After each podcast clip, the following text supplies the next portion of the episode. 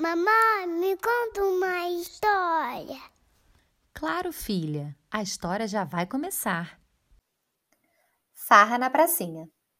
Hoje à tarde vai ter um grande encontro dos amigos. Cada um vai levar o seu dono de estimação para apresentar aos outros. Hã?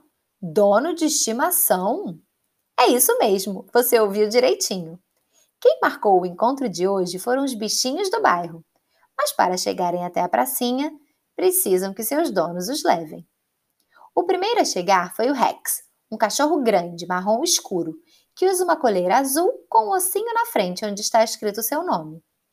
Rex já saiu correndo para brincar com a bolinha que seu dono jogou para ele. Enquanto corria, o cachorro cruzou com Mimi, uma gatinha laranja muito esperta, que está sempre de olho em tudo que está acontecendo. Mimi adora receber carinho da sua dona de estimação, que tem o cabelo da cor do dela. E apesar de ser uma gata, é muito amiga do camundongo Rick. O Rick é um roedor que parece um rato, mas é menorzinho e fofo.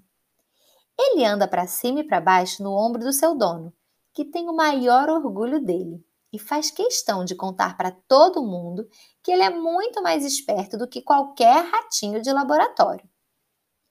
Rick ficou animado quando cruzou com Otto, um porquinho da Índia cor-de-rosa com manchas marrons, que estava adentrando a praça. Na verdade, o que Otto mais gosta de fazer é ficar brincando com seus brinquedinhos de madeira que ficam dentro da sua gaiola. Mas hoje ele vai aproveitar para brincar pelos troncos das árvores. De repente, todos olharam para cima e viram a Pepita Papagaio chegando.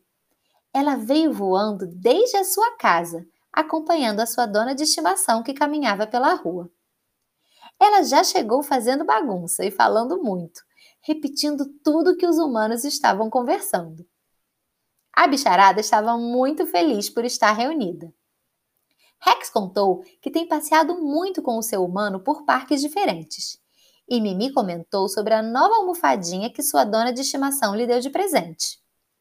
Enquanto isso, Rick e Otto se divertiram entrando e saindo de tocas de árvores, procurando outros amigos de roedores. Já Pepita resolveu bater papo com outros pássaros da região. As crianças que estavam brincando na pracinha também fizeram questão de interagir com todos aqueles bichos. Isabela reparou que, mesmo sendo de espécies diferentes, todos os animais de estimação eram muito amigos uns dos outros e adoravam estar juntos. Os grupos de amigos humanos também são assim. Tem gente mais alta, mais baixa, mais gorda, mais magra, com tons de pele diferentes e cabelos de muitas cores. Ninguém no mundo é igual a ninguém. É mesmo muito legal saber que, assim como os bichos, temos amigos diferentes da gente e que brincar com eles é animal.